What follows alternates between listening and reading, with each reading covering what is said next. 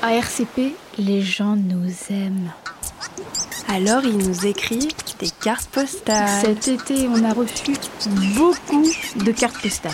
Et comme à Radio Campus, c'est encore un peu l'été. On vous les lit, toutes.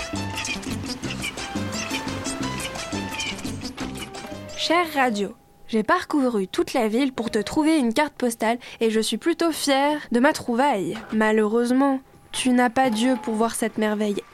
C'est peut-être mieux comme ça. En vrai, Pri...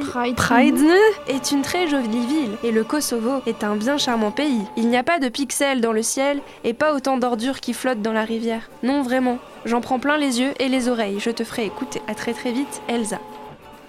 Oui, elle fait bien de préciser parce que du coup, elle nous a envoyé une espèce de. Alors, une carte postale de Kos- C'est Kosovo. donc P-R-I-Z-R-E-N, Prizren. Comme je parle pas kosovar, je sais pas trop comment ça se prononce. Mais je t'apprendrai. Mais merci. Et euh, elle est dégueulasse, comme tu sais, avant tu imprimais tes photos en couleur avec l'imprimante pourrie de tes parents, et du coup tu avais des espèces de bandes verticales. et euh, effectivement, on sent qu'il commence à s'ouvrir au tourisme, hein, le Kosovo. Ouais, ça fait très ex-URSS quoi, ça fait un peu. euh, ça fait un peu délire Europe de l'Est-Est. Les petits arbres qui n'ont aucune feuille et qui sont absolument glauques. C'est un genre de, de- rivière euh, à la fonte des glaces. euh. Fin de l'hiver, un peu sale, ça commence à fondre euh, et ça entraîne tout un tas de merde sur son sillage. Et les arbres n'ont pas de feuilles et puis le ciel est gris et puis c'est l'Europe de l'Est-Est.